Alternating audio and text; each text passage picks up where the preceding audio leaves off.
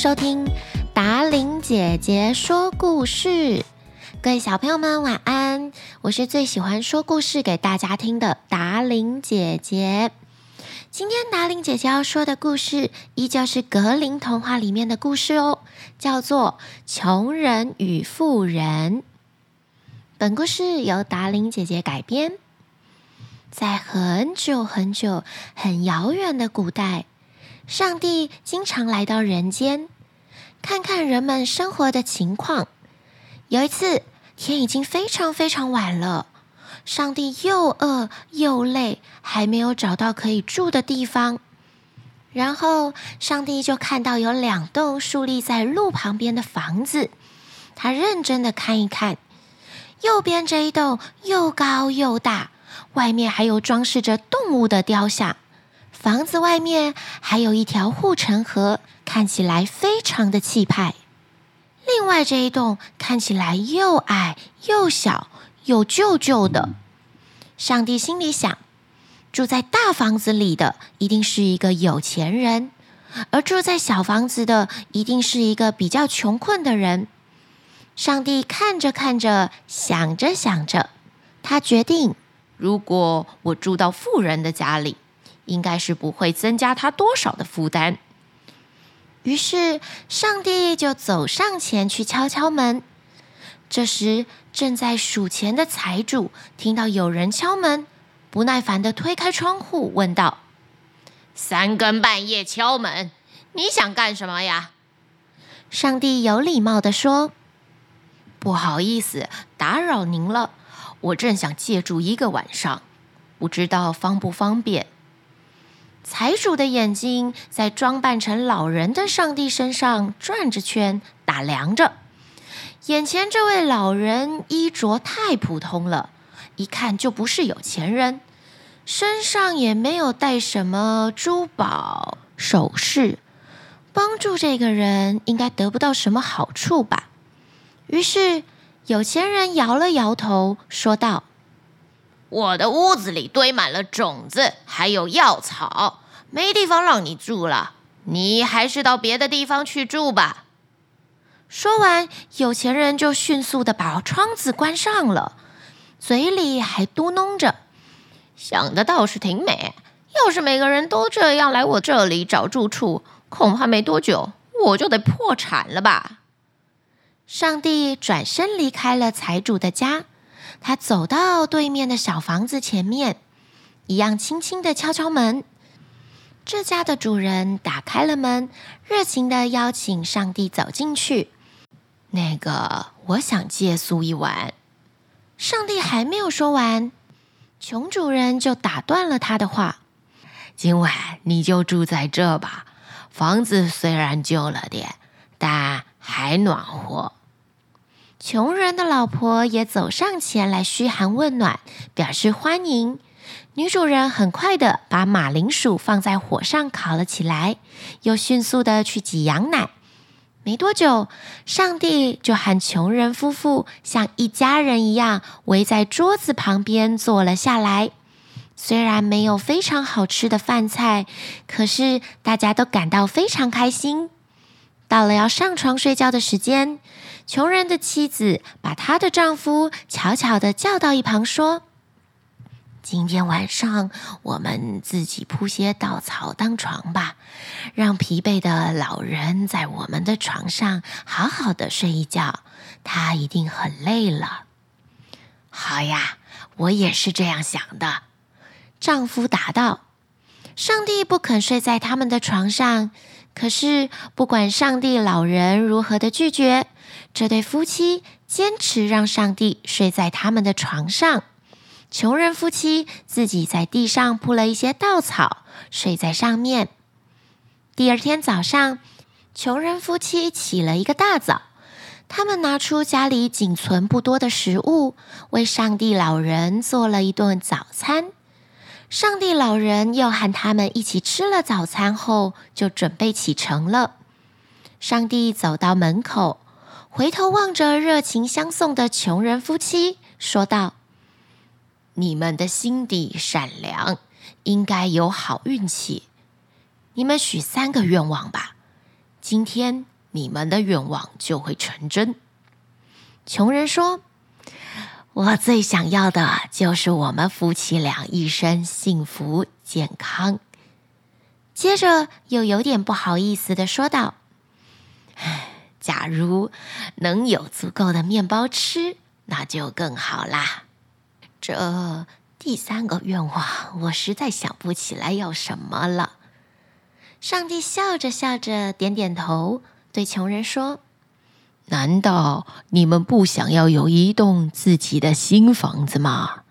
哦，我太想要一栋属于自己的新房子了。如果真的能那样，那就太好了。我跟我的老婆就能够幸福美满的过一生了。一眨眼的功夫，上帝就将他们的破房子变成了一栋全新、漂亮又华丽的房子。老人再次向他们表示祝福之后，就离开了。快到中午的时候，妇人才刚起床，她从窗户对外望了过去，对老婆大叫、大嚷了起来：“怎么可能？啊，昨天晚上还是个快倒的小房子，今天怎么忽然变成一栋崭新的大房子啊？老婆，你赶快过去看看，到底是怎么回事呀？”富人的老婆赶快跑到穷人的大房子去打听，到底发生了什么事情。穷人夫妻兴奋地告诉他发生的一切。富人的老婆飞快地跑回家，告诉财主这件奇怪的事。财主跺着脚喊道：“我怎么那么笨，让大财神从眼前溜走？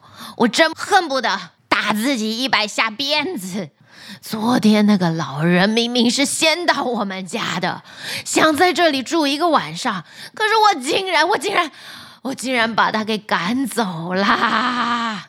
笨蛋，别在这里后悔，快点！财主的老婆说着，你立即骑马，快马加鞭地追上去，或许你还能赶上他，想办法让他也帮助你实现三个愿望。财主觉得这是一个好主意，于是他立刻骑上马，飞奔而去。没多久，他就追上了上帝老人。他笑容满面地向上帝道歉。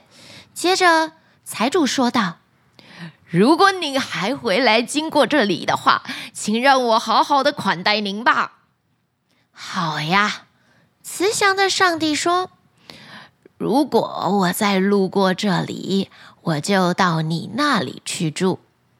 财主紧追的问：“慈祥的老先生，我可以先跟我的邻居一样许三个愿望吗？”“可以呀。”上帝答道。